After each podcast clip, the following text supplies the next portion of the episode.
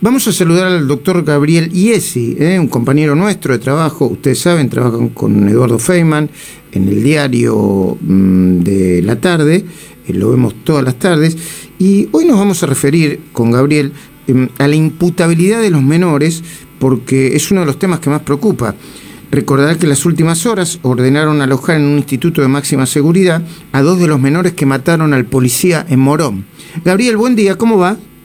Buen día Luis, buen día a todos, gusto saludarte, ¿cómo estás vos? Igualmente, ¿cuál es tu mirada, eh, eh, más, allá de la información que nos puedas aportar sobre la discusión vinculada a la imputabilidad de los menores? Mira, yo creo que de la mano siempre hay un caso que hace resurgir otro.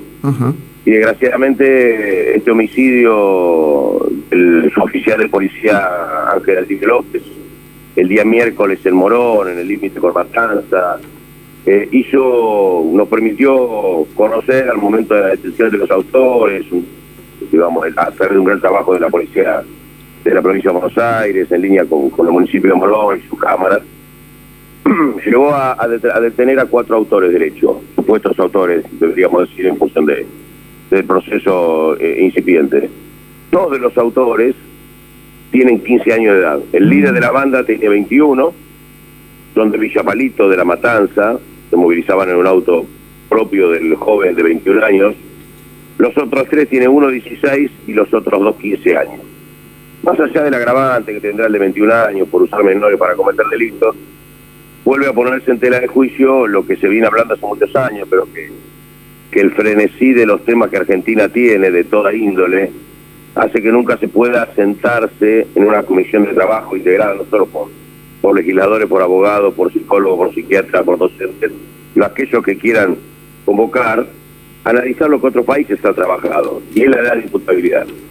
Porque ayer mismo, la jueza Gabriela Drago, la jueza de menores de, Morón, ya hizo conocer que si bien internó a los dos menores de 15 años en un instituto de máxima seguridad, el próximo paso es sobreserlos, porque tiene menos de 16, por lo cual en poco tiempo, mañana, pasado, la semana que viene, están en la calle. Dos menores de 15 años van a estar otra vez en la calle. Mm, complicado, ¿eh? ¿Y vos tenés una opinión, Gabriel? ¿Vos tenés una opinión? Sí, yo creo que es momento de analizarlo y, de, dejar de lado una edad tope y trabajarlo, porque quizás los menores estos tengan 15 años, 11 meses y 29 días. La verdad que no lo sabemos. ¿Cuánto le falta para cumplir 16? ¿Qué cambia con esto? Un día. Yo creo que en estos casos, donde se está tan, tan cerca del límite, y algunos otros, eh, debería llevarse a cabo una pericia psiquiátrica y psicológica sobre los menores, porque el menor de 15 años de hoy no es el menor de 15 años de cuando se puso y se sancionó y se instaló el límite de 16 años. Creo que es un tema que hace años se viene discutiendo, pero que se deja de lado porque, bueno, a veces el día a día lo obliga hasta que sucede un hecho de esto. Si una familia pierde un, integrante en manos de, menores. claro que sí. Claro que sí. Es un tema. Y, tenerse en cuenta la edad versus la capacidad de comprender la criminalidad del hecho, de dirigir las acciones. claro que sí, es un tema para poner sobre la mesa. Gabriel Yesi, eh, bienvenido entonces a esta mañana por Radio Rivadavia, te llamaremos una vez por semana, normalmente si no te parece mal, todos los viernes hasta ahora, ¿sí? A disposición, abrazo, buen programa.